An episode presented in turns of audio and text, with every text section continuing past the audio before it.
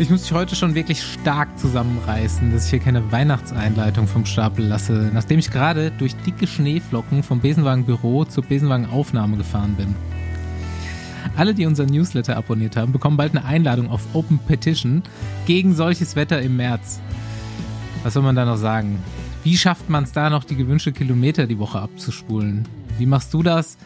Einblicke gibt's heute von deinen drei gewohnten Busfahrern und dazu die Renndiskussion vom schönsten Gravelrennen des Jahres aus der Toskana. Schnall dich an, lehn dich zurück und Abfahrt. Mein Name ist Bastian Marx. Meiner ist Paul Voss. Und meiner Andi Stauf. Gute, gute Frage eigentlich, ob Strade ein Gravelrennen ist oder nicht. Eindeutig, würde ich sagen. Ist so, oder? Aber warum fahren Ja. kein Gravelbike? Du hast schon Oh, direkt Leute, äh, jetzt kann ich schon wieder sagen, Ausschlag. dass mein, dass mein Bub Eine jetzt Belastung. meine Höchstherzfrequenz aufzeichnen will bei dieser Frage von Andi, ey. Das ist halt auch diese, diese stetige Diskussion über äh, was für eine- Reifenbreite und. Luftdruck. Andi hat schon über Luftdruck von Pitcock äh, Mutmaßungen angestellt am Wochenende. Jeden Dienstag wird bei Paul da jetzt auf jeden Fall eine Belastung eingezeichnet. Oder nee, einfach nur Gespräch mit Andi Stauf. Muss ja nicht mal unbedingt eine Podcast-Aufzeichnung sein. Äh, Gute, gute Alternative für dich, für, für Training bei solchem Wetter. Ja, du, du Äh, bist mein, einfach du ein bist, Telefonat mit mir. du bist, du bist mein Cardio-Training. Ja, aber nur wenn es um Gravel-Bereifung geht. Ja, stimmt, weil sonst verstehen wir uns ja echt eigentlich ganz also wenn gut. das ist halt dann das Intervalltraining. Das, damit könntest du auf jeden Fall eine Belastung ersetzen, glaube ich.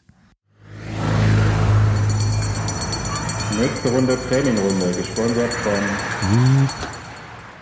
Äh, guckt, guckt ihr eigentlich rein in unsere Gruppe auf der Whoop-App, in die Besenwagen-Gruppe? Ist auf jeden Fall schon stabil Leute drin. Ich habe echt eben äh, vor der Folge nochmal geguckt, weil ich hatte ja jetzt nach meinem Urlaub mit Paul eigentlich ganz gute Werte immer und äh, habe das Alkoholtrinken auch extrem reduziert dieses Jahr. Würde jetzt jederzeit wieder eine Wette mit euch eingehen, sieben Tage grün. Paul Voss ist 44. Ich bin 47. Nee, nee, heute. nee, nee, nee. Also, eben gerade. Doch, Nee. aktuell. Ich lese da Ja, gerade rein. aber aktuell ist ja auch. Nee, da gehe ich. Das, das ist das Beschiss hier, weil wir sind gerade am Dienstag der Aufnahme und es ist immer die zurückliegende Woche, die für mich zählt. Hier steht täglich. Du, Und Achso, du, sollen wir Woche einstellen? ja, natürlich, weil sonst bin ich ja nie vorne. Und da habe ich, äh, da bin ich, habe ich endlich mal in die Top 10 geschafft, sogar auf Platz 5. Ähm, da habe ich mich tatsächlich gefreut drüber. Und ich bin dann überrascht, dass wir Leute in der Gruppe haben, die eine HRV bekommen von 197. 100, ja, brutal, ne? Ja. Da sind ein paar Leute drin. Aber der Typ, der Typ hat ein, also ich, der spielt sehr viel Fußball, fährt ein bisschen Fahrrad und geht ein bisschen laufen, aber der hat einen Motorradhelm auf und ich frage mich, ich frage, der braucht den, der ist so schnell. naja, ich finde das krass. Also ich hatte ja auch mal so Richtung 180, 190 zwischenzeitlich. Ich bin eigentlich gerade voll zufrieden so mit dem Training. Ey, mit 197 fährst du 200 auf dem Fahrrad. Da brauchst du einen Motorradhelm. Ja, das ist einfach stimmt, so. ja. Ich fand ich fand es erstaunlich, dass wir wirklich ein paar Leute haben, die unter 40 sind beim Ruhepuls. Da will ich auch Ah. wieder hin. Äh, Mein Ruhepuls ist unter 40. Wenn es Ja, mir ich richtig weiß. gut geht, bin ich irgendwo bei 40, 42, aber im, wenn so Winter ist, dann läuft das nicht. Dann bist du auch 45 bei mir. Als Besenwagenhörerin oder Hörer erhältst du also ab jetzt 44 Euro Rabatt auf Zubehör deiner Wahl, wenn du den Code Besenwagen während des Bezahlvorgangs eingibst. Und check auch gerne in unsere Besenwagen-Gruppe auf der Whoop-App ein und schau dir an, wie Andi, Paul oder ich erholt sind. Den Code dazu und die restlichen Infos findest du nochmal bei uns in den Shownotes.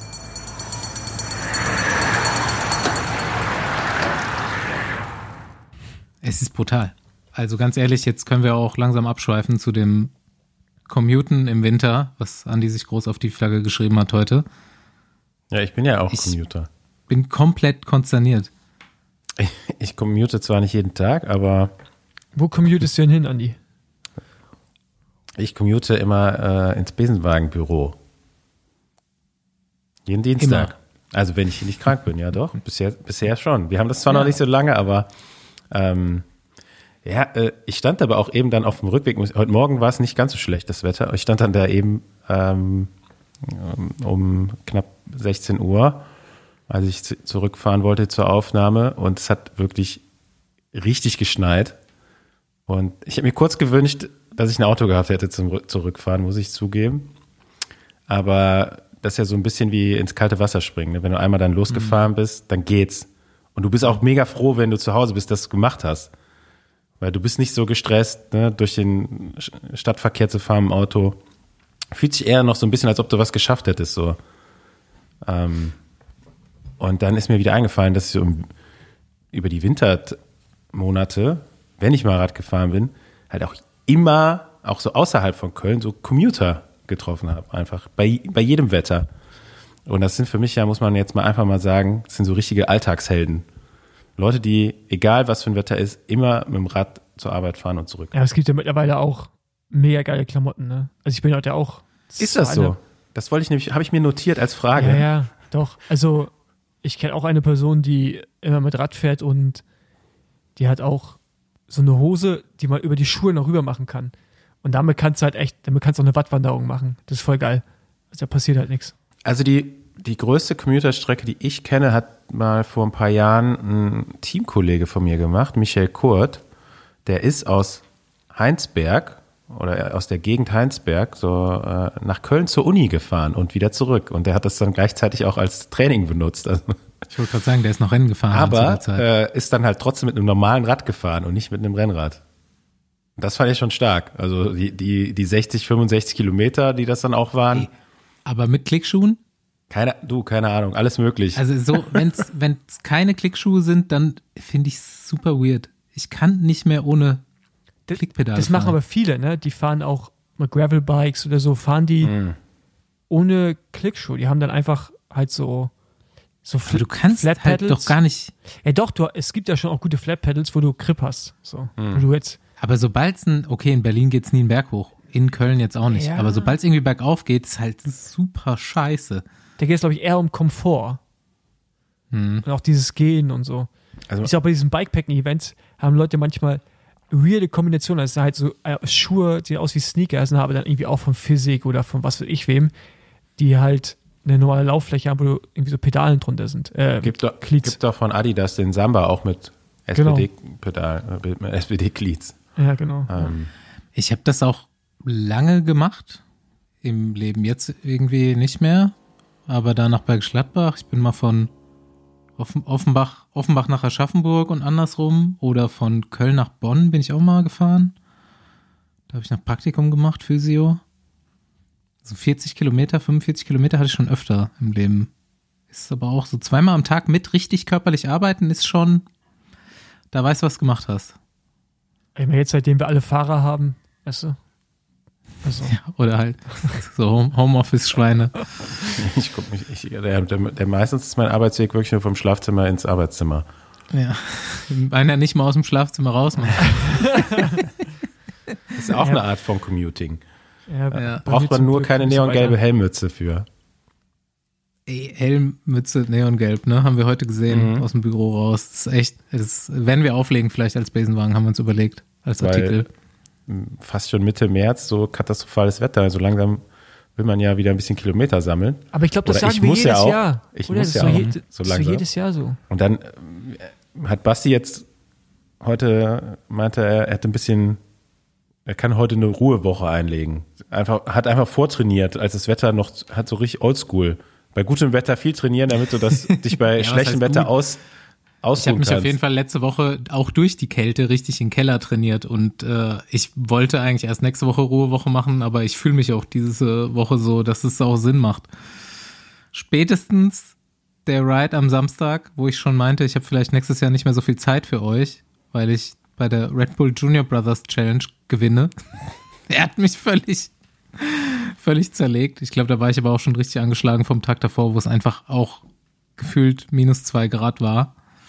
Ähm, ja, also diese Woche bietet sich auf jeden Fall auch mal an, ein bisschen weniger zu machen. Aber ich fahre schon relativ viel dieses Jahr. Also ich bin selber erstaunt, wie viel da im Winter jetzt zusammengekommen ist schon. Ja, also ich habe Du ja nicht so.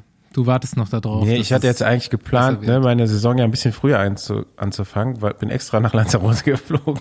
Ja, Aber danach Ka Karneval, Corona und jetzt Schnee. Was soll ich machen? hast auf Lanzarote so viel trainiert wie ich in vier Tagen. Ruhemonat. Ruhemonat Ähm, habe ich wieder, wieder gemacht jetzt. Ja, ich habe ja eins, mindestens eins, ich glaube auch mehrere meiner Winter-Goals äh, abgeschlossen. Ich wollte das eigentlich letzte Woche schon erzählen, habe es aber vergessen. Ich bin mega stolz. Ich habe mich seit Anfang Dezember so hart gedehnt und wirklich jeden Tag dass ich jetzt eine Brücke kann.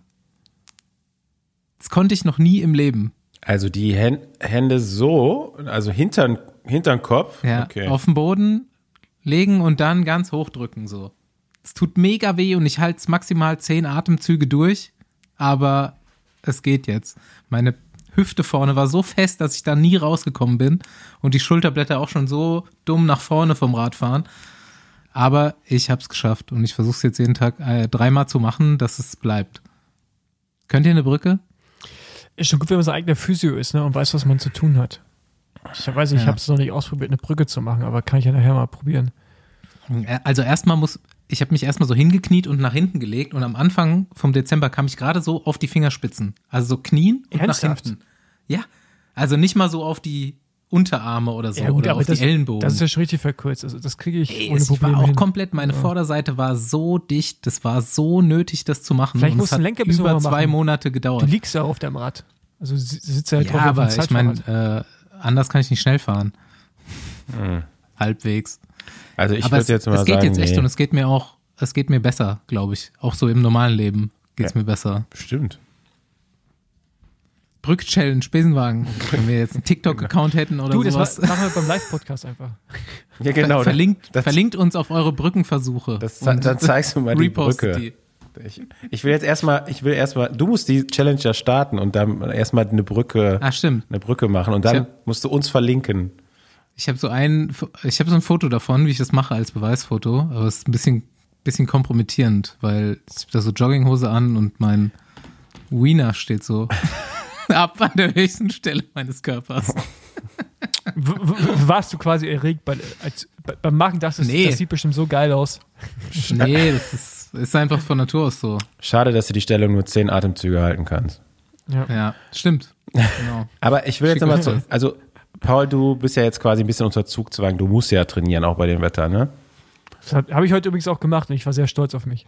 Okay, aber du, also hast du so eine Grenztemperatur, wo du sagst, okay, jetzt gehe ich gar nicht mehr vor die Tür? Also heute waren es minus zwei Grad und Schneeregen. Und wie lange bist du gefahren? Zweieinhalb Stunden aber Intervalle. Und ich muss sagen, deswegen habe ich vorhin gesagt, ich habe halt mega gute Handschuhe mittlerweile und halt einfach eine Gorotex-Jacke angehabt und Gorotex-Regenjacke drüber. Das ging. Schutz, ich habe Schutzbecher am Rad. Schande über mein Haupt. Das Einzige, was kalt war, waren wirklich meine Füße.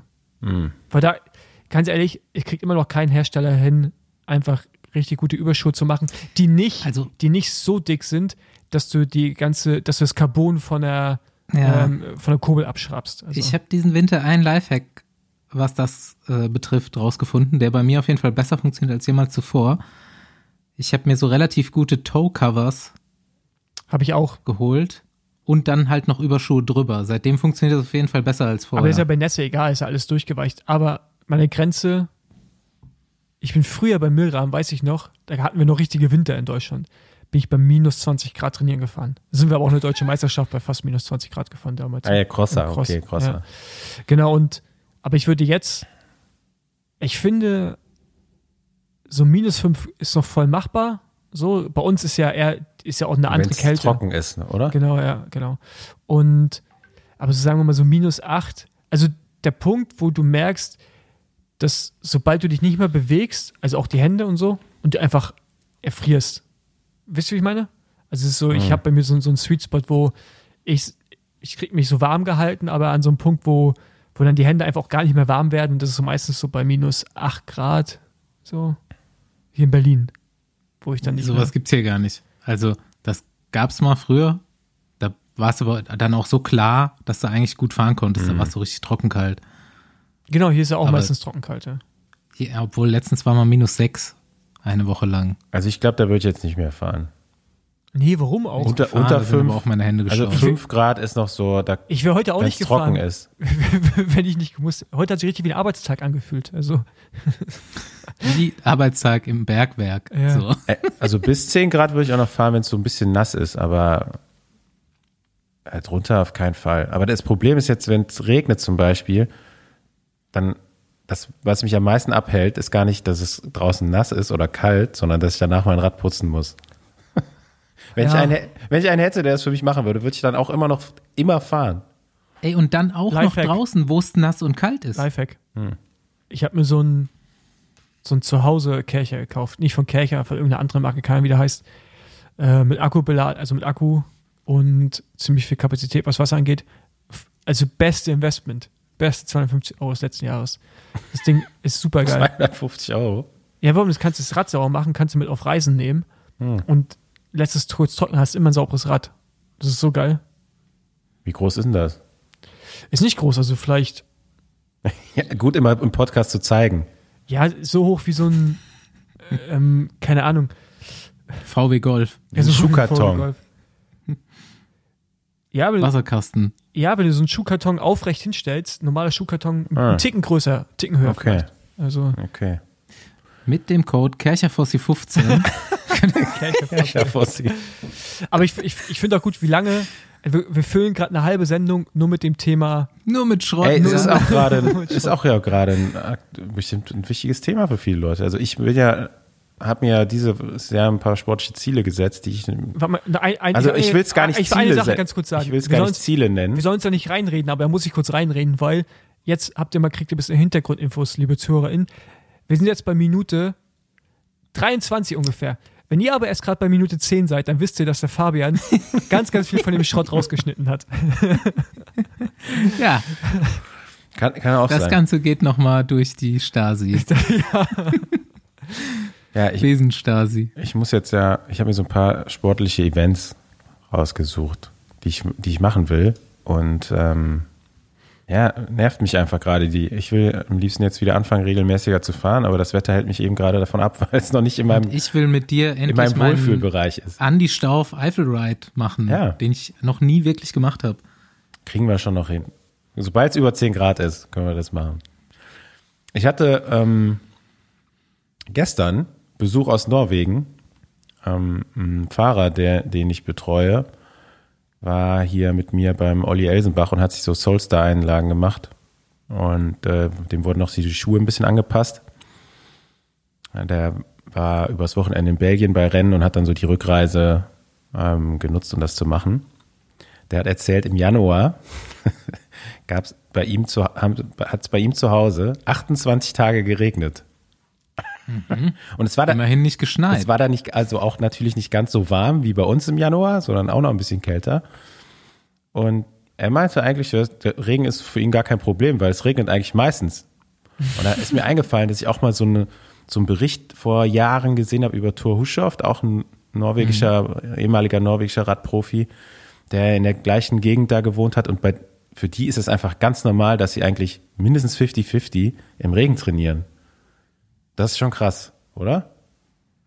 Und er meinte, das ist auch Ahnung, für ne, ihn ist es auch besser als so gewohnt heiß. bist, ne? Ja, also es ist nur Gewöhnungssache, meinst du? Dann können wir jetzt anfangen, draußen zu fahren. ja, wir sind es halt anders. Wir sind anders sozialisiert quasi. Ich bin aber Für auch, uns jetzt immer scheiße sein. Ich bin aber auch- Für andere Leute ist es normal. ich bin trotzdem stolz darauf, dass keiner von euch beiden gesagt hat, ich fahre dann immer Rolle, wenn es draußen schlecht ist. Ja, Ey, da sind wir uns ja einig. das Ding ist, ich habe heute echt ne, überlegt, ob ich die Intervalle auf der Rolle fahre. Aber dachte, ey, nee, ich, ich friere lieber draußen, als Rolle zu fahren. Stark, Paul. Ja. ich habe keine zu Hause. Weiterhin. Ja, doch, ich sitze momentan schon oft das, öfters mal da draußen, muss ich sagen. Lässt sich leider nicht vermeiden. Aber es irgendwie geht's halt doch auch. Auch wenn jetzt der Winter nicht wirklich gut war, habe ich doch meine Zeitfenster gefunden und ich sehr selten wirklich im Regen trainiert. Okay, die Straße ist mal nass manchmal und es war mal blöd kalt, aber ich habe, weiß ich nicht, vorm ersten, dritten 3000 Kilometer gehabt. Und das trocken eigentlich. Ich muss mal gucken. Das ist mehr als ich, glaube ich sogar. Glaube ich nicht, aber Ich habe keinen Bock nachzugucken, also wenn ihr nachgucken wollt, ich meine, gerne für mich dazu nachgucken. braucht man halt auch extrem flexible Arbeitstage, muss man jetzt mal ganz ehrlich gestehen, ne? die nicht jeder hat. Aber du fährst dann auch immer nur, wie du gerade Bock hast, ne? No, nee.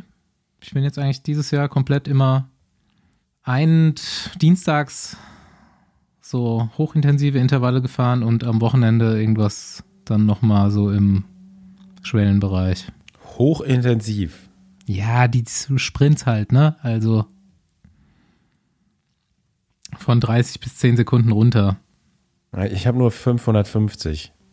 Fehlt mir noch was. Ich muss noch bis zu meinem ersten Am ersten Event muss ich noch mal 1500 schaffen. Sind noch zwei Monate ungefähr. Was ist dein erstes Event? Ich denke rund um Köln. Fahre ich das auch? Ja, bestimmt, oder? Ich weiß nicht, Paul, Paul kann bestimmt wieder nicht. Wenn, dann musst du mich anmelden. Paul, du hast schon fast 5000. Also. Gerald Schiolek fährt mit. Wann ist denn das? Eine gute Mann wir kriegen eine gute Mannschaft zusammen. Ja, Nur nicht fit. Wir, wir sind gut, aber nicht fit. Am denn das? 21. Mai. ich bin schon fit, aber mein Nee. Fit ist halt da, wo es bei Gerald anfängt. Da bin ich in den USA. Also Gerald ist, glaube ich, das letzte Mal, nee, der ist jetzt dieses Jahr auch schon einmal gefahren, aber davor ist er das letzte Mal, letztes Jahr bei Rund um Köln Rennrad gefahren. Aber der hat auch ein Gravelbike, also der fährt manchmal Gravel. Ey, ich hätte Bock über Radrennen zu reden, also so richtige Radrennen. Wollen wir mal irgendwie in den Teil Top. rübergehen, der interessant ist? Ja. Wo fangen wir da an? Beim Du darfst dir aussuchen. Bitchfight? Das, das Wort wird nur benutzt, weil es ein Zitat ist. Richtig, das ist der Grund. Ähm, Disclaimer. ja, wie, wie fängt man da an? Ähm, Es waren Rennen am Wochenende. ja, es war- Einige, einige würden es Gravelrennen nennen, aber ist kein Gravelrennen, weil Gravelrennen muss man mindestens ein Gravelbike fahren. Und Mindestens 38 mm breite Reifen. 25. ist das so? 35. Ich weiß es nicht. 35? Ich weiß es nicht. Ist 35, mir mehr, egal. mehr als Cyclocross Andi. halt. Andi, Und man, man muss eigentlich auch noch einen Auflieger oben drauf haben und und eine Lenkertasche und Andi, und Andi Stauf macht die Regeln. Aber jetzt mal ganz, ganz ehrlich, kurz weg wieder von diesem Klamauk. Welche Reifenbreite fahren die Jungs da? 32? Ja, Ich Pitcock sagen- ist 32 gefahren. Sorry, Paul, ich weiß es. Und der Rest der Ineos-Mannschaft ist 30 gefahren. Also so 28 bis 32. Wobei 32 ist eher schon ungewöhnlich auch. Ich denke mal, 28 das war aber ist bewusst. definitiv schmal für Strade Bianche. Hm, Nee, nee. Also ich sag, da ist es ja eigentlich immer trocken. Ja, aber du fährst die Breite ja nicht, weil es nass sein kann. Das Ja. Ist, also, Ja, aber ja doch, wenn es nass wäre, würdest du wahrscheinlich breiter fahren, oder? Ich bin jetzt ja, das, den ganzen das, Winter. Du, du rutschst, du hast ja kein Profil, also rutschst so oder so, aber der Unterschied zwischen 28, 30 und 32 ist ja einfach, dass du mit 32 hast ja viel mehr Auflagefläche, vor allem in den Kurven und du kannst anderen Luftdruck halt auch fahren und hast höher, mehr Volumen, das heißt, du schlägt trotzdem nicht so schnell durch. Und Genau. der Rollwiderstand, ey, ey, Wiederwerbung, interessanterweise, morgen, also gestern für euch, kam eine Outside-Folge raus mit einem Reifenexperten, wo, auch, wo es auch um das Thema Luftdruck geht und Reifenbreiten. Gerne mal reinhören. Ähm, und das ist nämlich schon, das macht einen Unterschied und viele schätzen es immer noch falsch ein. So, also man, viele sind im Kopf noch so verbandelt, ja, irgendwie schmal ist schnell und viel ist gut, aber Hm. Ja. Nee, ich bin jetzt den ganzen Winter in 30er gefahren und habe mich da auch extrem angefreundet und auch mit super wenig Luftdruck. Ähm, ich war, ja, ich werde im Sommer wahrscheinlich wieder auf 28 gehen, aber es ist schon geil. Und ich würde, wenn ich jetzt gerade Bianca fahren müsste, würde ich wahrscheinlich auch einen 32er fahren. Ja, fahren aber trotzdem die meisten nicht. Und ich denke auch, das liegt so ein bisschen daran, dass du als Straßenprofi es einfach auch nicht gewohnt bist, mit so einem niedrigen Luftdruck zu fahren. Pitcock wiederum, der so aus dem Offro- Offroad-Bereich ja auch kommt, der kann das einfach, der kann damit umgehen. Ja, Ich erinnere mich ja vor, oder zu meiner Zeit bin ich mal einen Prolog gefahren, den hat dann damals Lars Bohm gewonnen, auch ein ehemaliger ähm, äh, Crossfahrer. Der ist dann auch extrem niedrigen Luftdruck gefahren und konnte einfach in diesem Prolog mit vielen Kurven ähm, die Kurven einfach schneller fahren. Aber wenn, wenn ich mit, mit dem Luftdruck gefahren wäre, wäre ich wahrscheinlich viel zu unsicher gewesen, weil ich das gar nicht gewohnt bin. Ähm, mir ist es auch schon aufgefallen, als Pitcock dann ähm, auf, den, auf den Platz gefahren ist, da in Siena, ähm, wie wenig Luftdruck der tatsächlich in den Reifen hatte. Also sah zumindest so aus. Und ähm, ich glaube, das war ganz bewusst. Und wie man in den Abfahrten gesehen hat, Meinst du hat es ja auch ganz gut äh, funktioniert. Ja, also ich meine mit bewusst so schon mit der Intention vielleicht äh, einen Vorteil in den Abfahrten zu haben. Ne? Also aber, da, aber also Entschuldigung, aber der, der Unterschied, ne, also das ist 32 und 30er Reifen und dann der minimale Unterschied vom Luftdruck, das siehst du eigentlich auf Bildern nicht, weil das ist wirklich marginal, das siehst du eigentlich nur bei der Kompression. Aber so, da müsste die Kamera am Reifen sein, um das wahrzunehmen. Und weil der 32 Reifen, der ist nicht so viel breiter, dass du, dass der so walkt wie einen Crossreifen. Ja, Andi vergleicht das ja auch mit dem 25er 7 Bar Reifen. Ja, aber das fährt ja auch keiner mehr. also, Ja, aber er Also- hat halt das zum ersten Mal jetzt gesehen. 32 und wenig Luftdruck. Du, mir ist, mir ist es aufgefallen und äh, bei den anderen Fahrern, die äh, mit der, an der gleichen Kamera vorbeigefahren sind, siehst du, siehst du halt, ist nicht so deutlich. Und ähm, natürlich siehst du jetzt vielleicht nicht den Unterschied zwischen einem 32er und 30er äh, Reifen, aber du siehst halt, dass Pitcock nochmal deutlich weniger Volumen im Reifen hat als die anderen. nee, nicht weniger Volumen, weniger Luftdruck. Volumen hat er mehr. Wie du auch es nennen Nein, willst. nein, nein, es nein, ist nein, einfach, nein, nein, Andi, nein, Andi, jetzt mal ohne Mist, das ist, ja, der jetzt hast du eine Folge mit einem Reifenexperten gemacht, Nein, aber, aber- du verstehst nicht, was ich meine. Nee, aber das wusste ich auch schon vorher. Deswegen heißt das Ding ja 32 und nicht 30. Ein 32er hat mehr Volumen, deswegen kannst du weniger Luftdruck fahren. Ja, äh, es ist ja ein Foto, also es ist ja, äh, Volumen hast du recht, das falsche Wort, es ist einfach weniger Reifen zu sehen, wenn er darüber fährt. Ja, auf jeden Fall hat er sich nicht verwirren lassen von den Jorts von AG Dessert und das äh, relativ beeindruckend durchgezogen. Ist jetzt nicht der erste äh, Sieger, der da solo ankommt, aber war schon, war schon gut gemacht. Er meinte, es war jetzt auf jeden Fall nicht der Plan, aber er ist halt gerade weggerollt und es hat sich gut angefühlt. Stimmt nicht ganz, der ist nämlich einem Fahrer hinterhergefahren, der wieder mal zum richtigen Zeitpunkt äh, die Situation erkannt hat und eine Attacke gefahren ist. Alberto Bettiol. Andi Stauf, großer Ey, Fan. Bettiol. ist für mich der einer der intelligentesten, also nicht der intelligenteste Fahrer, sondern der einer der Fahrer mit der höchsten Rennintelligenz. Ähm, ansonsten hinterfrage ich das Ganze bei ihm man, manchmal so ein bisschen, weil äh, ja der einfach auch so die Position sieht mir nicht so ganz optimal aus. Ähm, Vorbereitung und auch so dieser Oldschool-Ansatz, so nur so gezielt ein paar Rennen im Jahr. Ähm, ich, meine, ich verfolge ihn da nicht so ganz intensiv, fällt mir nur manchmal auf, dass er halt ähm, nicht so dem, dem modernen Radprofi so entspricht. Ähm, ich glaube schon, dass er da super, super hart arbeitet und so, aber vielleicht mit ein bisschen, ich würde mich, ich würde es schon mal interessieren, wie er in einer anderen Mannschaft fährt oder vielleicht sollte er einfach mit mir zusammenarbeiten. Ich würde ihn nochmal ganz groß rausbringen. Ja. Bewerbung ist raus jetzt. Ähm, ja, aber hatte auch einfach nicht die Beine, dann Pitcock weiterhin zu folgen. Ne? Ähm, Ja, leider. In der Abfahrt sowieso nicht und dann zieht Pitcock dann solo durch. Also Chapeau. Hinten auch nicht große Einigkeit unter den Verfolgern, aber ähm, ja, also in jeder Abfahrt hat er, glaube ich, wieder Vorsprung rausgeholt, muss man einfach mal sagen, überragend. Ähm, Ja, ist ja die Frage, ne? Die äh, zwei Jumbo-Fahrer da hinten, die sahen jetzt nicht super einig aus, aber ist auch die Frage, ob es überhaupt gereicht hätte, ob da noch genug im Tank gewesen wäre. ja, also die waren ja, ich Teilweise glaube, haben die ihn schon gesehen, ne? bis auf acht Sekunden oder so waren die dran. Normalerweise müssen die das dann zufahren. Ähm, ja. Aber das gehört halt auch dazu, ne? Das ist eine komplexe Situ äh, Situation, ähm, so ein Finale vom Radrennen.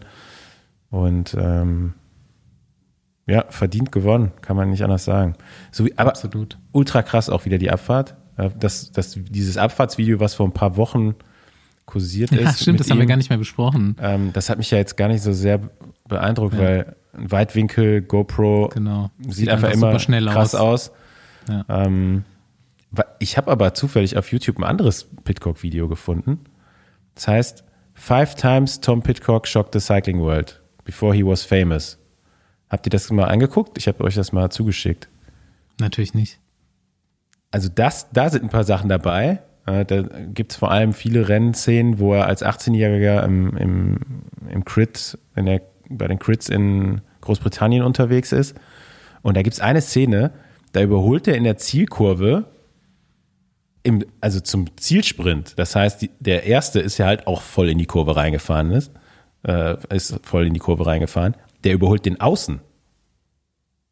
Und das habe ich zumindest mal äh, au- auf Videos oder auf Bildern oder auch selbst noch nicht so oft miterlebt, wenn überhaupt. Also, äh, klar, in der Kurve kann man auch mal außen überholen, aber der Typ fährt halt Vollgas in die Kurve rein und Pitcock fährt nochmal außen dran vorbei, wo eigentlich eigentlich unmöglich. Also das hat mich auf jeden Fall nachhaltig beeindruckt. Das ist schon brutal, der Junge. Und ich habe es letztes Jahr schon gesagt, Und der wird die Tour gewinnen. nee, das halte ich immer noch dagegen. Da, da mache ich gerne eine langanhaltende Wette. Also kann jetzt noch zehn Jahre dauern, keine Ahnung, aber der bringt, eigentlich, der bringt alles mit, um, um eine, einen modernen Radsport eine Tour zu gewinnen.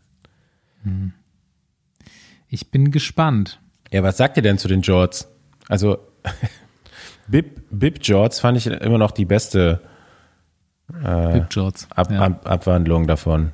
das ist ja auch das richtige Wort. Na, ich fand's, also schöne Idee, aber dann einfach richtig durchziehen. Und ich finde das immer so lächerlich, wenn, Also gut, wenn, Team, jetzt wenn Teams, ja, also Arjo Dessert hat eine Jeans angehabt, in, oder eine Hose angehabt in Jeans-Design, so Carrera-Style. Hm. Aus Carrera gab es in den 90ern, glaube ich, das Team, oder 80ern. hm, Die hatten auch so Klamotten, die im Jeans-Design, Jeans Optik. ja, Jeans-Optik und äh, ey, ganz ehrlich, also ich meine, das ist aber so richtig, das ist richtig Radsport. Ey, lass mal so ein Gimmick machen und die kriegen dann irgend, irgendwas an ihrem Körper ist neu. Der Rest ist aber einfach Standard. Das Rad sieht normal aus, Trikot sieht normal aus, Helm, alles no normal, außer die Hose. Und denkst, äh, was soll das? Also mach's halt richtig. Weißt du? Ja, nicht, dass es nur äh, normal war, sondern das war ja dann auch so wieder viel zu bunt. Ne? Also ich meine, wer das noch nicht weiß, Age Dessert fährt ja so türkisrote Räder, dann eben diese weiß-braune Hose-Trikot-Kombo ähm, und dann haben die für den Tag einfach irgendwie diese Blue Jeans Bib Jorts bekommen. Äh, Dazu alle Accessoires in schwarz, also die sahen aus wie Clowns. Warum machst du nicht einfach alles in der Jeans-Optik? Also Beinlinge und so weiter. Und die Krönung war dann, die haben braune, braune Schuh, also diese Toe-Cover, diese Zehenwärmer in braun. Alter, das sieht aus, als ob du in Scheiße getreten bist, oder? Ey, ich bin, also das, das habe ich noch nie gesehen, sowas. Braune Toe-Cover. Wahnsinn. Ja, ich bin auch kein Fan auf jeden Fall. So, die Hose an sich mit weißem Trikot, okay. Aber die Kombination war auf jeden Fall Horror. Ja, voll, ey, da gibt ihm doch ein paar Beinlinge und so weiter, alles und dann ist gut. Aber ja, einfach viel zu bunt. Also auch so ganz viele verschiedene Farben. Also Ich muss bei sowas ja immer daran denken, dass äh, Justin Timberlake und Britney Spears mal zusammen bei irgendwelchen MTV Awards waren mit kompletten Ja, aber die haben Jeansanzügen es beide. durchgezogen. Die haben's, und also ich finde mittlerweile echt Radsport, also entweder macht ihr es halt richtig oder lasst es halt einfach sein. Weil es machen sie eh nur alle lustig drüber und Stimmt. also ist ja auch einfach so, was, ich frage mich immer, was soll denn das bewirken? Ich, vielleicht haben die auch irgendwas verkauft damit, keine Ahnung, aber das sieht halt irgendwie einfach Jopper aus, ey. Ja, lass doch zu dem, was, was heißt besseren, zu dem spektakuläreren Rennen kommen. ja, fand ich auch. Mit Pferden und einem krassen Finale. Fand ich das wirklich, also jetzt mal, also jetzt mal, fand ich das wirklich spektakulärer? Ich fand das Finale spannender. Ja, definitiv. Hä, bei den Männern, die waren die ganze Zeit, weißt du, die immer wieder dran, nicht dann äh, Jumbo Wismar machen, darüber haben wir auch noch nicht geredet, machen irgendwas, aber, Nee, ich habe die ganze Zeit nicht geglaubt, dass die da wieder aber hinfahren. versuchen nicht das Radrennen zu gewinnen. Oder haben es anderen nicht gegönnt. Ähm, ich würde die, wenn dann gleich, also ich würde die gleich einordnen. Ich fand jetzt, das Frauenrennen war einfach nur spannender, weil sie im Ziel beleidigt haben. So. Oder die eine, die andere. So. Nee, also ich, ich fand dadurch, dass die tatsächlich so lange gewartet haben, bis sie wirklich mal hinten aus der Gruppe nochmal attackiert haben, sah das ja eigentlich bis dahin aus, als ob vorne Kristen Faulkner, Faulkner, glaube ich, gewinnt. Ähm, also beim Frauenrennen von Strade Bianche. Und äh, auch hinten so hat sich schon Spannung aufgebaut, ähm, wie sich da erstmal die Teams sortiert haben. Ich glaube, Movistar war so das erste Team, was das Tempo forciert hat. Ähm, klar, dann gab es wieder die Situ Situation, vier, fünf, sechs Fahrerinnen, Spitzengruppe, Utrup Ludwig und Neva Dommer dabei und die Gruppe läuft nicht. Ich frage mich echt, was das soll. Also die, das wird mich so nerven, auch als Fahrer. Ne? Erst guckst dich um, immer die beiden hinten am Hinterrad und führen keinen Meter. Und das war ja bei der WM schon so. Ähm, das war bei anderen Rennen, die mir jetzt nicht einfallen, auf jeden Fall öfter schon der Ist das so, Fall. die beiden mögen sich nicht, oder? Ich glaube, da mögen sich mehrere nicht. Also nicht nur die beiden. Aber ich habe mich auch gefragt, weil die waren ja auch am Ende dann einfach so weit abgehängt, ob die nicht auch wissen, so, okay, wenn jetzt gleich Kopecki oder Vollering hier losfährt, dann habe ich eh nichts zu melden. Also brauche ich jetzt auch nicht zu führen, weißt du? Naja, das kann schon sein. Ja, was äh, erstmal, bevor wir zu diesem Zielsprint kommen, was denkt ihr, was, was war Christian Faulkners Intention, als sie da Demi Vollering gegen die Bande gefahren hat? Zweimal? Ich glaube, das. Hat die schon so über Kreuz geguckt, dass es einfach gar nichts mehr ging? Nee, es war ja mit Absicht. Aber ich glaube, das war einfach, weil sie vorher mit der Hand weggeschoben wurde. Dass sie, sie einfach nochmal hier, ey, nee, so läuft das nicht. Aber es war ja bewusst.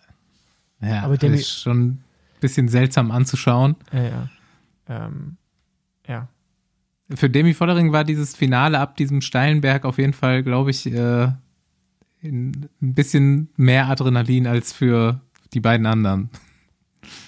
Erstmal die Situation und dann irgendwie sah es ja so aus, als hätte sie nicht damit gerechnet, nochmal zu sprinten oben, oder? Weiß ich nicht. Das Ding ist auch so steil, da hast du gar nicht mehr so viel Reaktion, oder? Naja, also ich, also ich, also für mich sah es so aus, da können wir alle unterschiedliche Meinungen haben, dass Wollering dachte, sie darf gewinnen, Mhm. weil sonst hätte sie da mehr rein. Sie war auf jeden Fall auch, ja, ich weiß, andere Meinung, aber wenn du das ganze Rennen nochmal schaust, Finale, Wollering war einfach die stärkere, weil Äh, wieder kurze Mhm. Erklärung zwischen rein, sorry.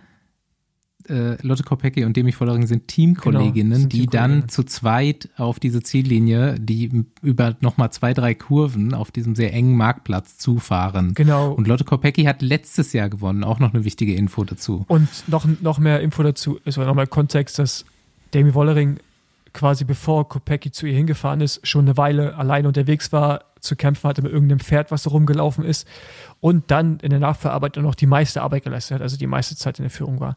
Äh, fährt auf jeden Fall den letzten Anstieg zum Ziel, letzten 500 Meter von vorne und die war, also Wollering muss, äh, nee, nicht Wollering, sondern Kopecky musste hinten schon, also die musste sich schon ein bisschen verbiegen, um am Hinterrad zu Ja, bleiben. klar. Und, Also äh, und ich glaube, sie ist davon ausgegangen, dass sie gewinnen darf, Wollering. Hat deswegen auch nicht so richtig gegengehalten. Und Kopecky dachte wiederum auch, glaube ich, ja, klar fahre ich da vorbei. Weil sonst hätte Wollering doch da nicht nochmal so dann auf einmal reingehalten im Sprint. Mhm. Also ich glaube, die waren beide von sich gegenseitig überrascht, dass das jetzt so kommt, wie es gekommen ist. Wisst ihr, wie ich meine? Also das war jetzt nicht so Absprache. Ich, also, Also, ja, abgesprochen sah es nicht aus.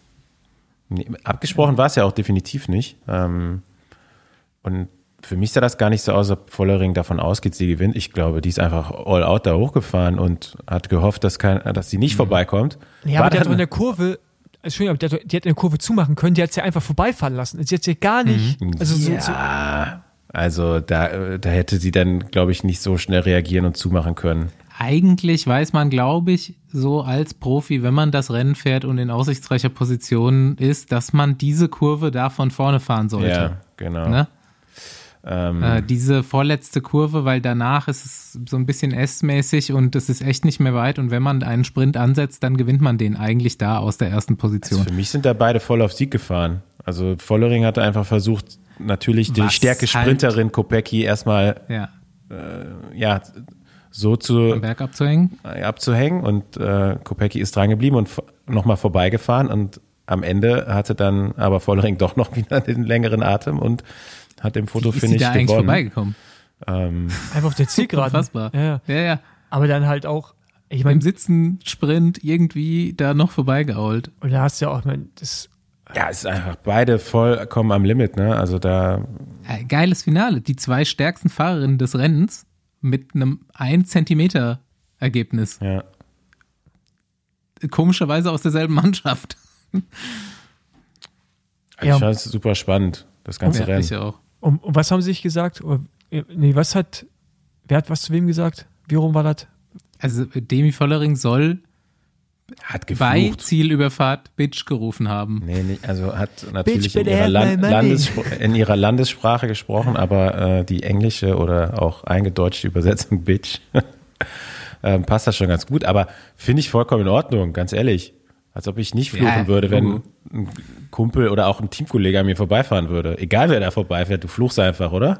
Die hat das dann auch, diese aufkeimende, äh, diesen aufkeimenden Skandal hat sie dann auch direkt relativ sympathisch abgeschwächt, indem sie irgendwie paar, weiß ich nicht, relativ schnell danach irgendwie eine Insta-Story rausgehauen hat mit einem Bild von den beiden, wo sie geschrieben hat, so, we're, we're just two crazy bitches.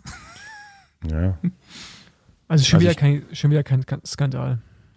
Aber wir haben ja hier auch ein paar andere äh, bunte Themen noch. Die können wir gleich mal durchgehen. Aber ähm, was mir im Finale wiederholt aufgefallen ist, diesmal nicht bei den beiden vorne, sondern bei Annemiek von Fleuten, die ist ja einfach so die, Mir auch. die ist einfach die, die, also jetzt, Leute, ihr braucht uns nicht zuballern mit irgendwelchen Hate-Nachrichten. Die ist die größte Rennfahrerin. Nur auch immer, aber- Paul. nur genau, nur mich. Aber ich glaube, da können wir uns alle drauf einigen, hoffe ich. Wenn die im Wiegetritt fährt, sieht das ziemlich scheiße aus. Das muss man auch so Ich habe hier die auch so Abkürzung sagen. reingeschrieben, die wir schon öfter benutzt haben. Weißt du, was sie heißt? Nee. Günther Jauch in der Disco. Ja, oder so, Günther ja auch. So sieht das aus. Gibt mehrere Rennfahrer, die so aussehen, aber bei ihr sieht das im Wiegetritt definitiv so aus. Nehmt euch das nicht als Stilvorbild, bitte. ja, aber ich meine, die ist halt so gut, aber Lecco mio, ey. Die ist halt so steif, also die hat so viel Körperspannung, dass, dass, sie nicht, dass sie nicht weiß, wie das Rad unter sich zu bewegen hat. Ja, richtig. Oder? So sieht das aus. Es ist auch für manche Leute nicht so einfach, ne? Also man, so, so einen richtig schönen Wiegetritt, bei Profis sieht man den oft natürlich, aber so bei Hobbys, wenn man jetzt draußen guckt, ich behaupte mal, dass ich den habe. Aber äh, da sieht man schon öfters mal, wo man denkt, Alter, das Fahrrad ist eigentlich, kannst du ein bisschen mehr Kraft rausholen oder ein bisschen effizienter gestalten, diese Geschichte. Da muss man auch üben. Ja, Also Wiegetritt üben Ja, und macht sie muss man ja es nicht so oft. Ja, und sie, auch richtig sprinten, ne? ja, und sie muss Also, es ja auch nicht so oft machen. Ne? Die fährt ja einfach von vorne und dann ist niemand mehr da. Gewinnt Also- auch Weltmeisterschaftssprint im Sitzen. Ja. ja. Ja. oh Mann. Ähm, Puck Peterse, ja, Stark, oder? ein neuer, Ja. neuer Star am Radsporthimmel. Ja, ja, ja, auf jeden Fall. Ist Hat gut. noch nicht so die Ausdauer, glaube ich. Ne? So kommt ja auch aus der Cross-Saison. Naja, also, also ich finde, die hat schon Ausdauer bewiesen mit dem Rennen. Ja gut, die war jetzt am Ende nicht, Schon, läuft schon relativ gut. hat am Ende jetzt noch nicht, sage ich mal, mit, mit Kopecki und Vollering mitgehalten, meine ich damit. Aber vom Potenzial Ja, gut, aber das äh, jetzt- das sehe ich die da auf jeden Fall. Halt auch schon vor Annemiek van Fleuten, glaube ich, ne? Ja, genau. Also, Ja. Aber du, ich glaube, die nimmt bald alles auseinander. Das wollte ich damit sagen. Ja, Wenn da noch ein bisschen, ja, bisschen äh, einfach ja, Ja, dem bisschen mehr Training und so weiter dazukommt. Ne? Die ist ja auch noch mega jung. Also wie, Ja. wie alt ist sie? die ist U23-Weltmeisterin geworden. Ja. Ähm, Ähm, aber was ist eh krass aus Holland, aus Niederlanden, gerade die, ähm, die Frauen, die da kommen, aus dem Nachwuchsbereich, das ist brutal, was da am Start ist. Sind ja auch bei äh, die äh, Femme van Empel, habe ich. Empel, ja. Genau, die fährt jetzt auch bei 20 Jahre ist sie alt. Die fährt jetzt auch bei äh, Jumbo Visma Frauen. Und äh, bei Trek fährt eine mega starke, die fährt, glaube ich, auch beim Trek Road Team. Also, das sind jetzt so ein paar, die irgendwie da richtig am Abliefern sind. Aber, ähm, ich weiß nicht, wer das hier reingestellt hat, die Frage, aber die ist berechtigt. Warum bleibt Kesha Ja. Nevedoma bei Canyon Swam? Ich habe diese Frage aus einer Diskussion aufgegriffen. Ähm, ich schreibe immer mal nach so Frauenrennen mit ähm, äh, Eise von Instagram, die ich schon länger kenne, weil die so voll im Frauenradsport und eine Belgierin ist. Und ich wollte auch so ein bisschen Infos, ob in den äh, belgischen Medien dieser, äh, äh, dieses Bitchfight-Thema nochmal eskaliert. Aber die fragte dann direkt so als äh, nächstes Thema, warum geht Kasia nicht in ein anderes Team oder warum ist sie da so gebucht? Wenn die woanders wäre, hätte die schon viel mehr Rennen gewonnen. Da kommt die Frage her. weiß ich nicht, ob die dann mehr Rennen gewonnen hätte. Also vielleicht wegen, weil sie taktische Vorteile hätte, ja, wenn sie jetzt auch noch bei SD Works fahren würde und dann ihre Attacke zu früh fährt, könnte sie vielleicht ein bisschen auf, äh, ja, darauf hoffen, dass ihre Teamkolleginnen hinten nicht hinterherfahren, aber ähm, du, die würde auch einfach äh, hier und da mal gewinnen, wenn sie einfach äh, ein bisschen schlauer fahren würde, würde ich jetzt mal behaupten.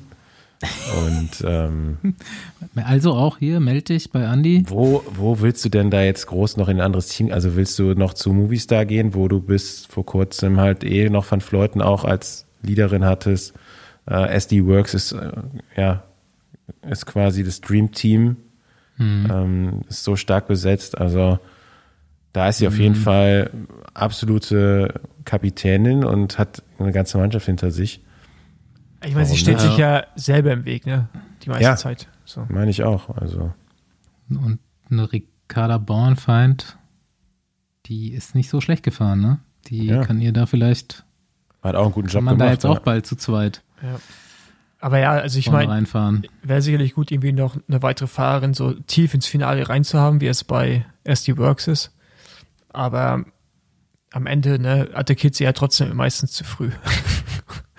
Und äh, von daher, ich glaube, da muss vielleicht aus dem Auto eine andere Ansage kommen oder allgemein Meetings anders laufen. Aber Ey. wir sind da auch nicht involviert, deswegen ist es, glaube ich, auch mal schwer, das zu beurteilen. So, Ich habe ich hab noch eine Frage an dich als Namensexperten, Paul. Sehr gerne. Ähm, ich komme gar nicht drauf klar. Also ich gucke ja dann die Rennen eigentlich auch immer mit englischem Kommentar und Pfeiffer Georgie. Also ich habe einfach diesen Namen immer gehört im englischen Kommentar und habe mir auch wirklich jetzt eigentlich am Wochenende erstmal wirklich diese Frau angelesen. Die heißt einfach wirklich Georgie mit Nachnamen und Pfeiffer mit Vornamen. Naja, und die ist die Freundin Das- von Ben Turner, glaube ich, auch, ne? Kann ich nicht, kann ich nicht akzeptieren so. Ähm, Pfeiffer ist doch kein Vorname. ja, und Georgie ist kein Nachname. Ja, das so könnte man mal als Nachname heißen, aber Ja, so wie du letztens äh, Pfeiffer bei Arndt Pfeiffer nicht als Nachnamen akzeptiert hast. Ja, richtig. Zu Recht. Zu Recht. Ähm, Ich kann dazu eine, noch eine, eine kleine Geschichte erzählen. Und zwar wurde, bitte. Warst du wurde, dabei bei der Namensgebung? wurde Pfeiffer Georgie auch mal in einem Scouting vorgeschlagen, ob man den, den Pfeiffer nicht rekrutieren sollte. Bis dann mal äh, direkt natürlich rausgekommen ist, du, äh, Pfeiffer Georgie fährt in der Women's World Tour. Und sie ist Britin auch, oder? Ja, Wer hat das bitte vorgeschlagen? das will ich jetzt hier Wo? nicht sagen. Ken ist nicht so Ich schlimm. weiß nicht. Du musst dich nicht schämen. ähm, ja, gut. Ey, wir haben hier ein Thema der bunte Abteilung. Ähm, Ja, ich weiß gar nicht so recht, ob ich das so, das Gerücht habe ich schon länger gehört. Ja, gut, aber- Und irgendwie manifestiert sich jetzt ja, so ein bisschen, aber, ne? aber was ich gerade witzig daran finde, ist, dass ich das für eu zu euch schon vor Monaten gesagt habe und ihr Ja. meint, nee, nee. Und dann meinte ich so, hä, Alter, das ist doch offensichtlich. Ist ja auch, ist ja auch voll cool, aber ich, warum kann man darüber nicht? Ja, ist, ist total cool, wenn's wenn's so ist. Ja. Ähm, ey, komm, lass Gerüchte streuen. Und hier muss ich leider einschreiten, denn die Besenwagen-Bunte-Abteilung ist auch gerne mal die Besenwagen-Bullshit-Abteilung. Wir setzen uns wie gewohnt in Fettnäpfchen. Und nach Veröffentlichung dieser Folge wurde uns zugetragen, dass hier absolute Fake News folgten.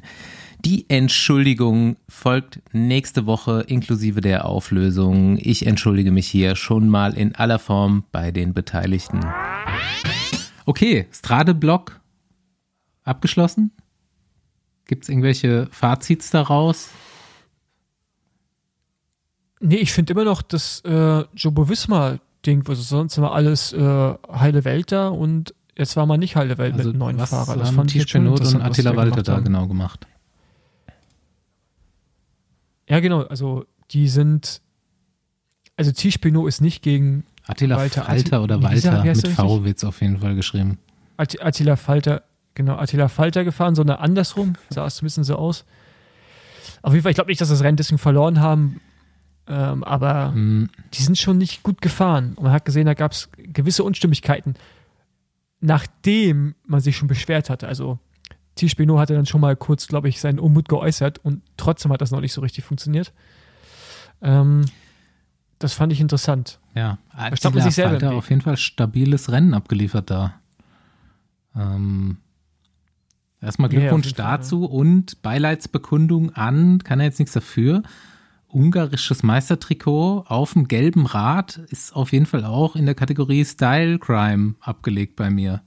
Dieses grün, gelb, Die haben doch nur, die haben doch, ja, die haben doch nur eine gelbe Gabel. Rot, grün, weiß, gelb ist, also wenn man wenigstens so eine Rastafari-Flagge draus machen könnte, aber dann noch weiß und schwarz irgendwie dabei, dann, äh, ich konnte es mir schwierig angucken.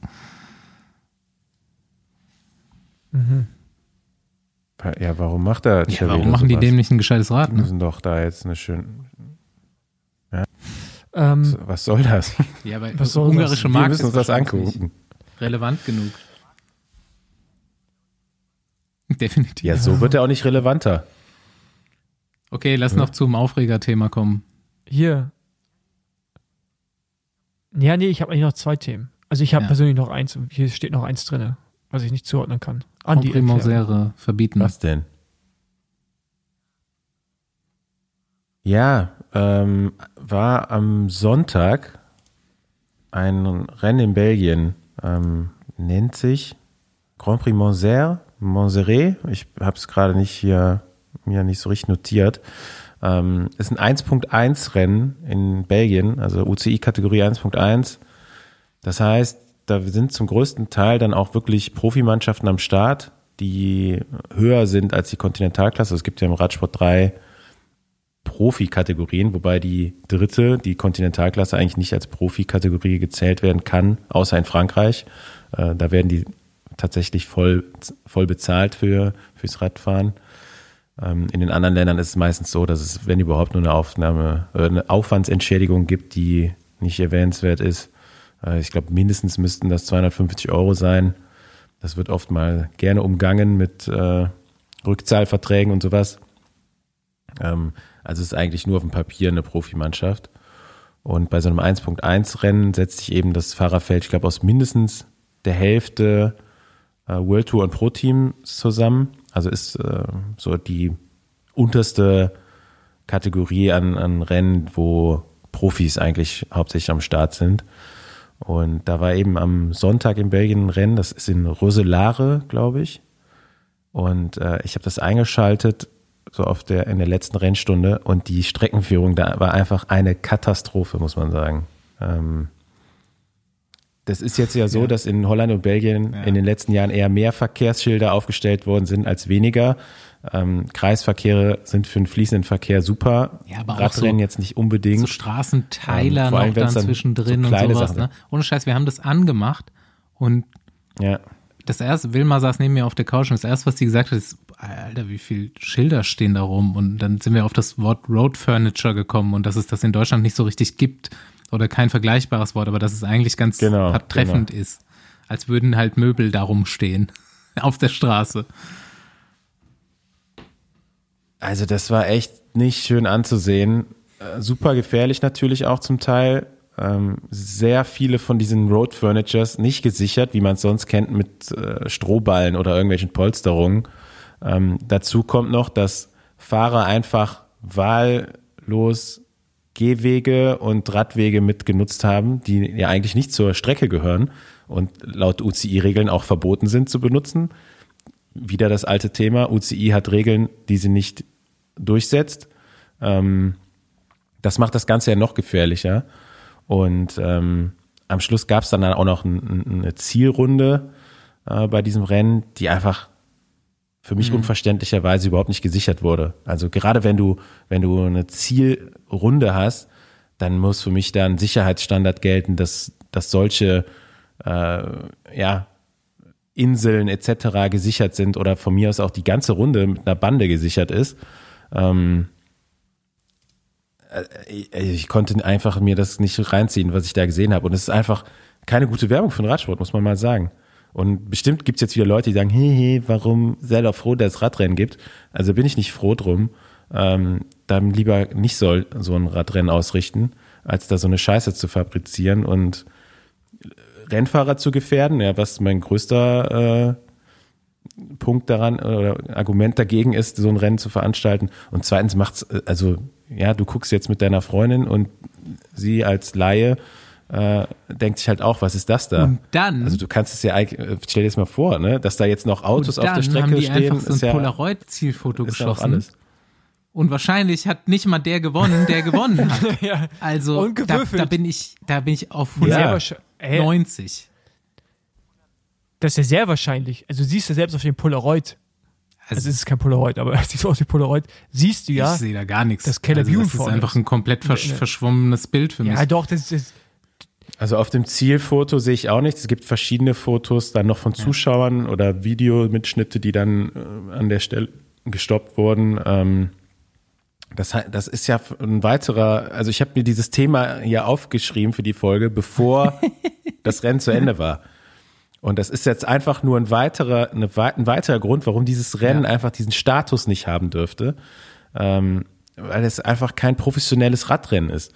Ja, und äh, eine Ziellinie, da gibt's auch eine UCI-Regel, wie die auszusehen hat. Ja, das muss irgendwie so eine Matte sein, die 70 Zentimeter ist, keine Ahnung, irgendwie sowas um den Dreh, die einfach weiß ist und in der Mitte ist eine schwarze Linie, die eine gewisse Breite hat. Und daneben sollte eine Zielkamera stehen.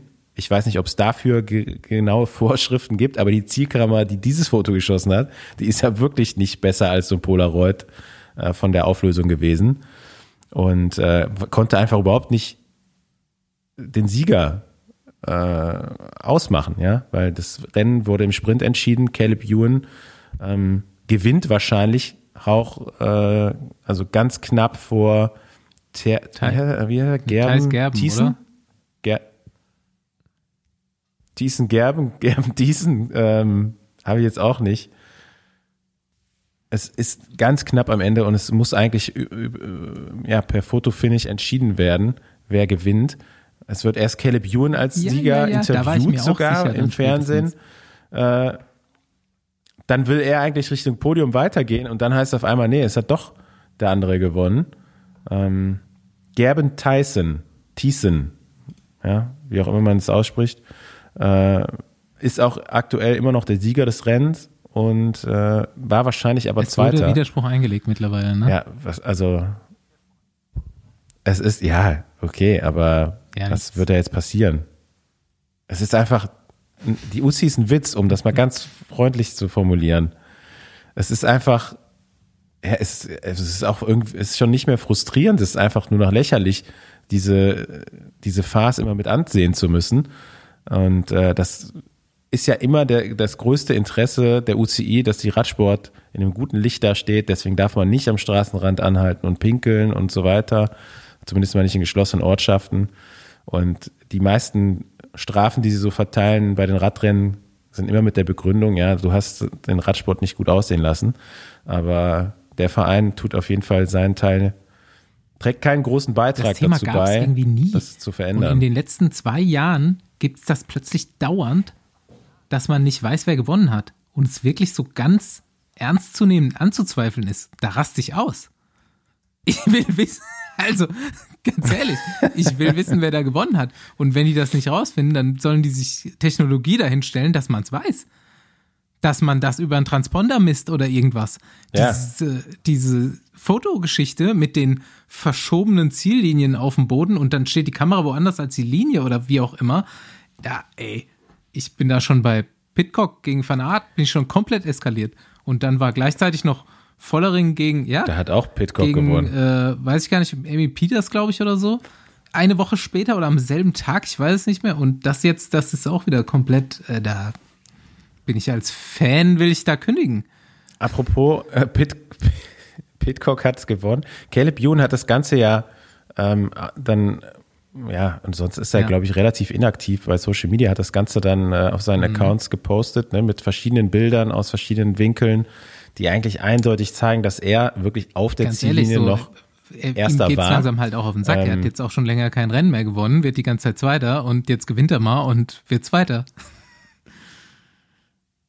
kommen wir gleich nochmal zu. Kollege Gerben äh, war da wirklich an dem, an, auf der Linie, meiner Meinung nach auch, noch hinter ihm. Ja, natürlich ja. einzel, also eine Sekunde nach der Linie schon sehr viel weiter äh, vorne. Ähm, muss man immer sagen, also verdient Mhm. hätte es auch, einen überragenden Sprint gefahren. Was für eine Power der Typ hat. Ähm, beeindruckend. Äh, was sagt ihr überhaupt dazu, dass habt ihr, habt, habt ihr es gesehen? Caleb Ewan wird irgendwie 150 Meter vom Ziel abgeliefert, per, perfekt angefahren Ich- von der Mannschaft. Rudi Selig fährt ihn da äh, auf die letzten 150 und dann Ja. gewinnt er. Also was ist los heute mit noch dem? die Frage also ist, das, gestellt, ist das so? warum nimmt er den Kopf nicht mehr runter? Der sprintet Ja. viel aufrechter als früher. Äh, Wenn er den Kopf, wenn er sich so klein gemacht hätte wie früher, wäre das nicht nur ein Zentimeter gewesen. Paul. Habt ihr den Podcast mit Nur den äh, einen Jeremy Thomas Ausschnitt gehört, als er zu Gast den- war? Nee, weil der, der erklärt ja nämlich auch mit den Sprints und warum er zum Teil auch nicht mehr vorne ist und so. Weil halt, er, er hat die, gar nicht die Power, gegen solche Maschinen, wie jetzt auch diesen Gerben, wie auch immer heißt, ähm, anzukommen, weil die, der Power-Output für den ist viel, viel höher. Das heißt, in flachen Sprints, die liegen ihn einfach nicht. dieses so, also die ganzen Schnellen, das ist nicht so Was sein sagt Ding. er, dass er nicht mehr diese er Aero-Position einnimmt?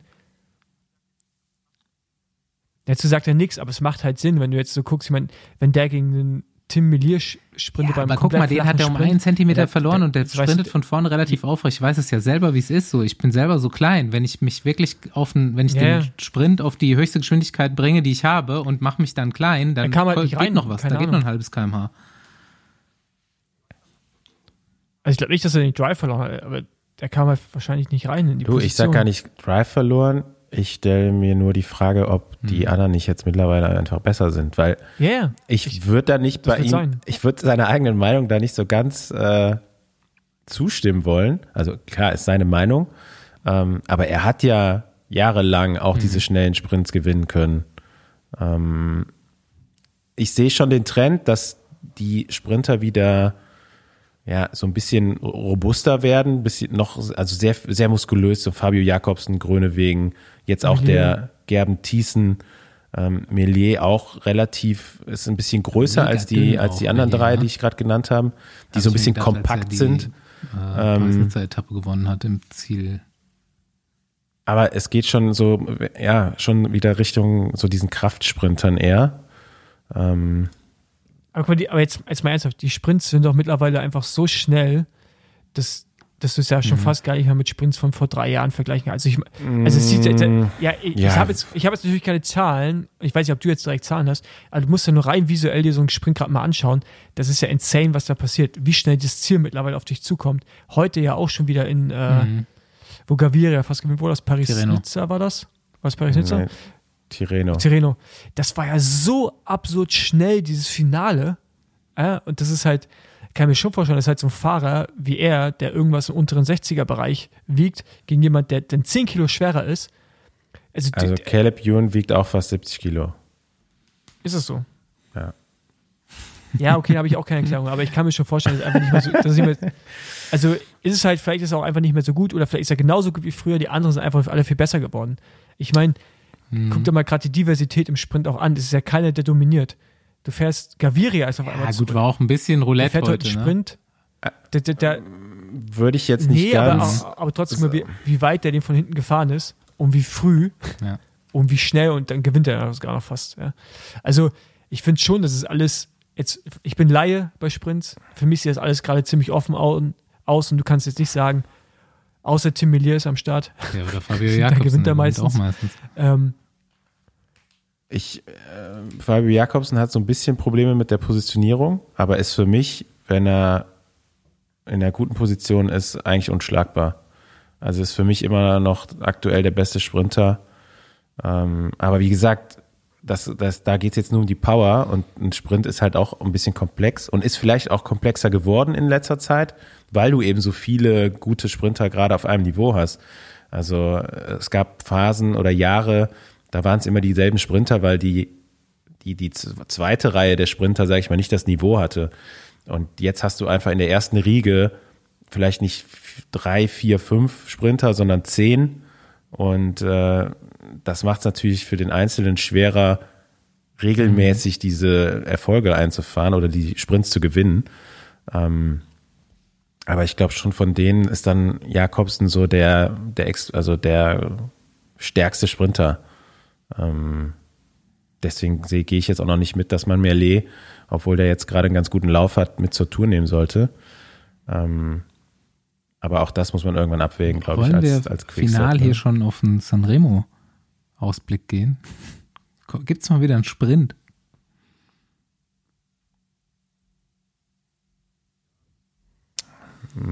Ja, bist du, die Chancen sind jedes Mal irgendwie 50-50, ne?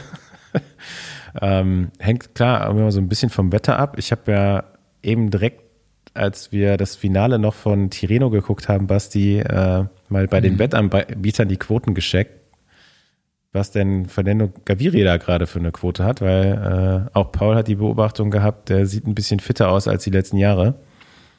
Und ähm, ja, ist für mich auch ein Dark Horse War da für, schon mal in sehr Sanremo. guter Position. Weil der auch nicht unbedingt auf die auf den Sprint hoffen muss. Ne? Der Ja. ist auch schon mal mit den mit den ersten paar Leuten da über den, gewesen, über den er Poggio gefahren. ist 400 Meter vom Ziel. Sonst hätte das vielleicht geklappt. Ich sag Mathieu gewinnt. Da habe ich auch nichts dagegen. Das ist wie so ein 2-1 im Fußballtippen, Paul. Nee, das ist nicht, weil du hast du mal angeguckt, wie Mathieu heute das Finale gefahren ist. Der hat jetzt Hat schon der richtig, das, der hat jetzt schon wieder ähm, richtig Bums. Statement und, noch äh, von äh, Gemay gelesen, heute im Finale. Der ist die letzten zweieinhalb Kilometer auf dem Platten gefahren. Auf dem Schleicher, ja. Und er meinte so, ah ja, dann. Ernsthaft? Wenn man das mit einbezieht, ich, blicke ich ganz entspannt auf die nächsten Tage. Ja. Ja, der, der wird Vierter heute. Ähm, ist für mich, ja gut, der, ich, er sieht nicht ganz so danach aus. Er wiegt so- 70 Kilo. Ich dachte, er wäre noch ein bisschen leichter. Ey, Aber der Andi, ist ja, für, der passt ja, diesen Angaben, die da im Internet stehen? ja ungefähr. Ja, Aber ich glaube so nicht, dass er viel- 70 ist oder 67 oder 72, das macht schon einen Unterschied. Also, Ja, aber ja, doch, glaube ich schon, dass die äh, halbwegs hinkommen. wie groß Ähm, ist aber- der? 1,80. Ja, ich habe den dann ist er- Tweet so gerade 70 kommt reingeschickt. hin, ja. Oh, die letzten zehn Ähm. Kilometer, sagt er sogar. Aber zum, Be- Flat. der ist für mich ein Phänomen, weil der entspricht eigentlich gen- gar nicht diesem Typ Sprinter, der ja wieder mehr, mus mehr wieder muskulöser ist und so weiter, sondern ist eher super drahtig ähm, und fährt bei so einer bei so einer Ankunft da heute trotzdem auf Platz 4 mit einem Platten. Also auch auch eine heiße Karte Ja. für Sanremo. Die würde ich gerne sehen, auf jeden Fall. Wir machen das Tippspiel noch. Sanremo am Tag nach unserem Live-Podcast.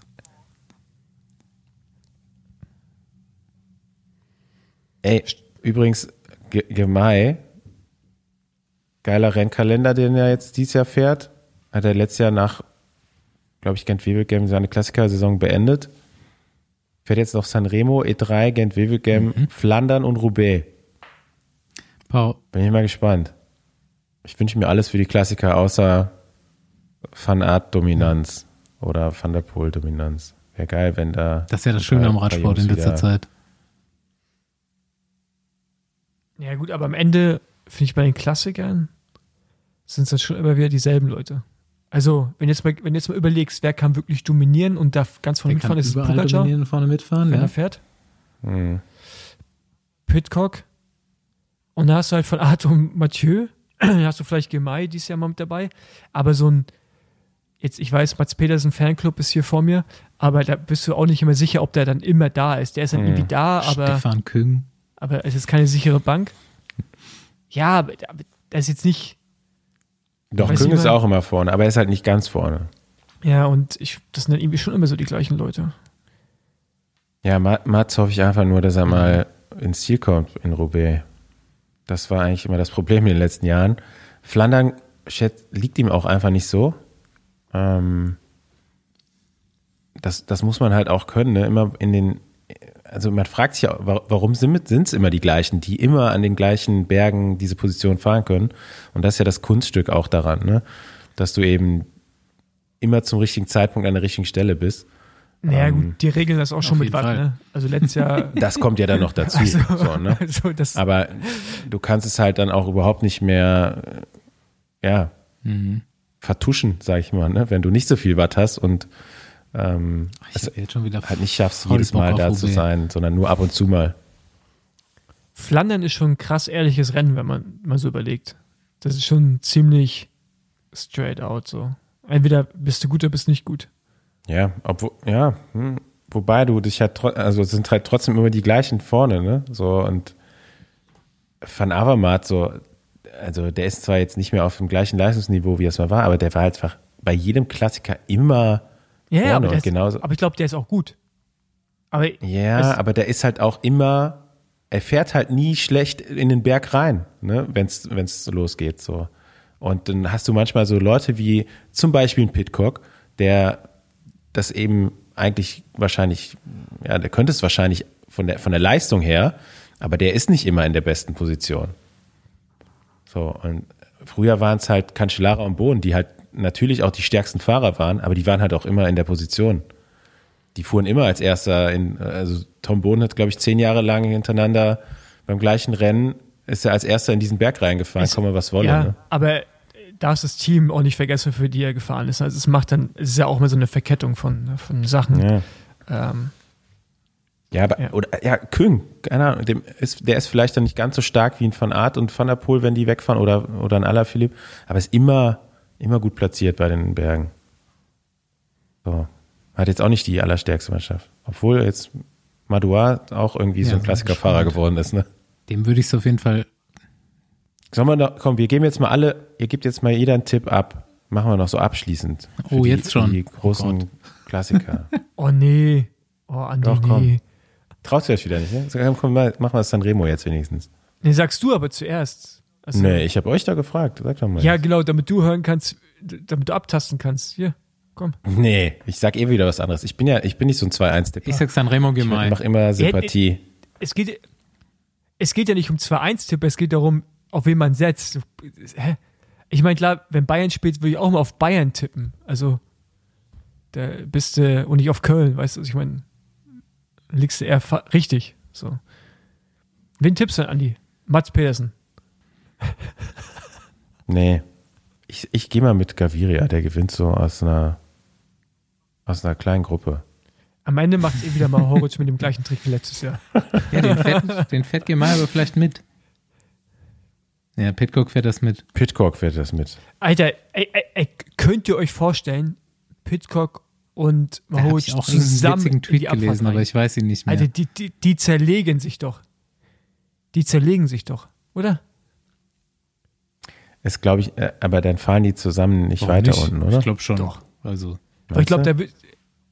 Ey, der, der, das ist so 50-50 Chance. Ich glaube, ich Ja. würde jetzt keinen von den beiden favorisieren nach so einem langen Rennen im Sprint. Mahowitsch hat einfach so einen Ja, Standgas, der ist, kann überraschend sein. stell dir Und dazu ist jetzt nochmal vor, aber du fährst mit den beiden, bei den beiden am Hinterrad in die Abfahrt rein. Was denkst du dann? okay, Ja, ich bremsen. bin raus. Direkt, direkt mal bei der da, da Lebensversicherung anrufen. so, so, Rück, so Rücklicht, Hm. Rücklichter zu sehen, also so Bremslichter, wenn die alle Bremslichter am Rad hätten, wo man dann sieht, wann die anfangen zu bremsen. Ähm, ich, das ist bei denen sehr, sehr spät. Auch nur sehr kurz. Ähm, das ist echt krass. Ich ändere meinen Tipp doch in Mats Petersen. Paul, du hattest noch ein Thema. Aber Glaub, ich glaube einfach nicht an Gaviria. Aber der, für, für ein paar Euro draufzusetzen, ist er, glaube ich, gut. ja, das solltest du jetzt aber machen, bevor, wir, bevor, bevor Ich, der Podcast ich wette ja nie. So. Darfst du auch gar nicht, oder? Nee. Aber ich, ich bin auch nicht der Typ für Glücksspiel. Genau. Äh, nee, mein Thema wäre noch gewesen, heute bei Paris-Nizza, war es Paris, ich komme durcheinander mit den Rennen, doch Paris-Nizza, mit, ähm, dass der erste Fahrer die Zeit zählt und nicht der dritte Wir Fahrer. schon ein Mannschaftszeitfahren oder der vierte Fahrer. dazu. Fand ich, fand ich, hatte ich zuerst für schwachsinnig gehalten. Beim Zuschauen fand ich es dann irgendwie geil, weil das so ein Leadout ist. Und ich fand es dann geil, wie, äh, wie Pogacar einfach ein Sprintfinale gefahren ist vom Ja, Hinterrad wer weg von bei Lotto äh, auch einer? Bjerg. War das Arno Deli? Ist der da dabei? Ich weiß ich nicht. Aber ich fand's, Ich, fand's ich finde das eigentlich geil. ganz geil, muss ich sagen. Vor allen Dingen, das Positive daran ist ja wirklich, dass du nicht mehr auf einmal so vier Leute Mhm. vorne in der Gesamtwertung hast oder fünf, sondern halt den einen und es ist ja auch taktisch viel herausfordernder, wie du das Rennen angehst. Also Ich finde es eigentlich ein ne, ne geiles System. Ich habe es jetzt nicht gesehen. Im Vorfeld fand ich die Idee aber nicht so geil. Die Umsetzung hat Spaß gemacht, also zum Zuschauen hat es mir Spaß gemacht, muss ich sagen. Weil du hast dann so, so unterschiedlich rausgegangen und dann gerade so bei äh, UAE war wirklich so Mega Bjerg, war nur noch da für die letzten fünf, sechs Kilometer oder sowas. Und, ähm, und dann wirklich, der ist ein Leadout gefahren und dann ist der Pogacar da losgesprintet, Alter, wie aufgezogen. Und dann war auch geil bei Kühn mit, ähm, wie heißt der äh, Gesamtwertungsfahrer? Godu. Wie Kühn halt einfach im Auflieger ins Ziel fährt, all out und Godu am Hinterrad, am, also wirklich am Sprinten ist und dann aber am Hinterrad einen Tigersprung machen muss, damit er am Hinterrad bleibt bei der Ziellinie. Also wir- so wirklich am Limit im Windschatten. Ähm, ja, also ich fand's, ich fand's so optisch ziemlich geil, muss ich sagen. Hat mir gefallen. Ich fand's auch gut. Ich guck's mir jetzt noch an. Okay, ich muss was essen. Oh Gott. Ich auch. Ich muss einkaufen, weil, wisst ihr was? Internationaler Frauentag Ist- und Berlin Ihr habt Feiertag. Vorreiter ja, wie immer. Herzlichen Glückwunsch. ist Feiertag. Wir haben Herzlichen Feiertag. Glückwunsch an alle Frauen. Ich auch. Dann mache ich morgen auch frei. Damit raus aus dieser Folge. Macht's gut. Wir hören uns nächste Woche. Genau. Ciao.